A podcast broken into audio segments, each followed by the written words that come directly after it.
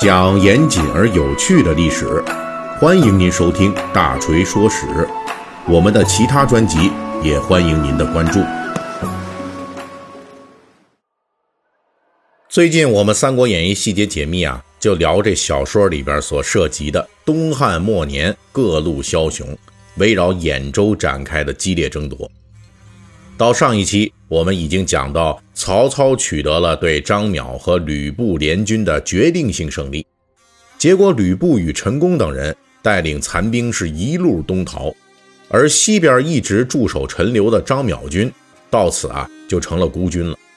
张邈看到曹操军占领兖州已成定局，于是带领少数人星夜出逃陈留，追赶东入徐州的吕布、陈宫。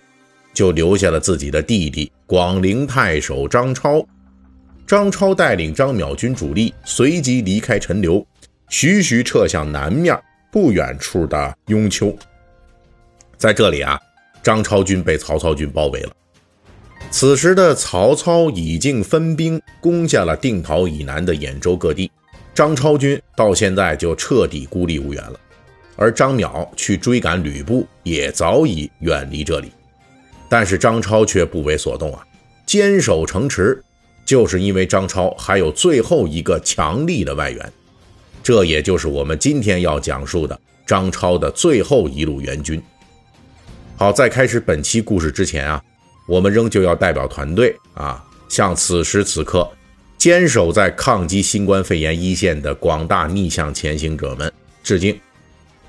书归正传，困守雍丘的张超。能指望的援军是谁呢？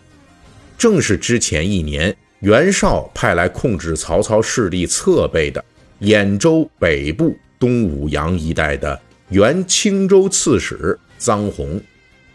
之前大锤在介绍袁绍派兵前来声援曹操的时候，曾经介绍过臧洪这个人。这个人啊，是东汉士大夫群体中的一员，而且很早就积极参加过关东诸侯。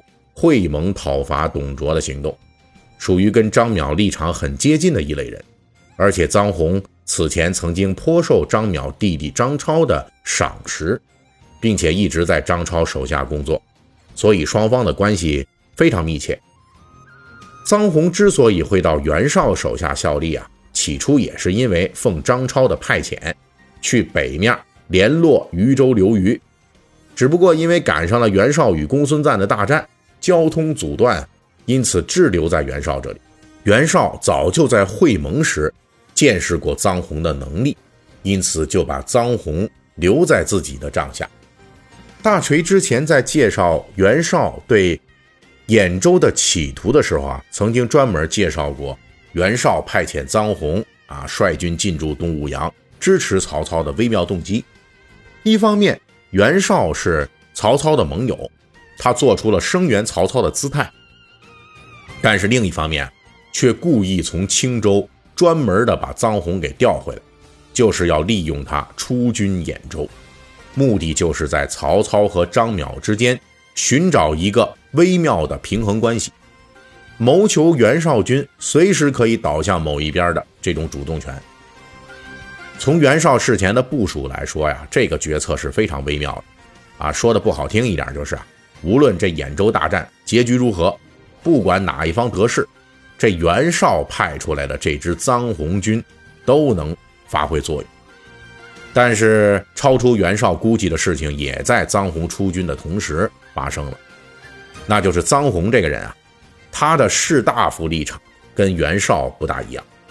袁绍是四世三公名门累积出来的这种野心家，但是臧洪他不是。这位在立场和志趣上更接近张邈、张超那俩兄弟，他也算是东汉末年的最后一批士大夫。当张超被曹操军围在雍丘的时候，兄长张邈远在东面的徐州一带，而张超却对手下人说：“我还有援军，那就是曹操背后的东武阳臧洪驻军。”手下人都说：“哎呀，臧洪虽然原来是您的部下，但是现在啊。”他是袁绍的将军，袁绍又和那曹操一伙儿现在曹操势大，称霸兖州，这时候的臧洪啊，肯定分得清楚是非利害，他肯定不会救您的。况且袁绍派他来兖州，他必然要受袁绍的指挥。但是张超非常自信地说：“那臧洪是什么人啊？我最清楚。我到了最危险的时候，臧洪一定会来救我的。我担心的是啊，臧洪军兵力不足，他要突破曹操的阵线，杀到雍丘解围，可能无法实现。”事实正如张超所料，臧洪竟然真的会违抗袁绍的命令，准备全军出动来救张超。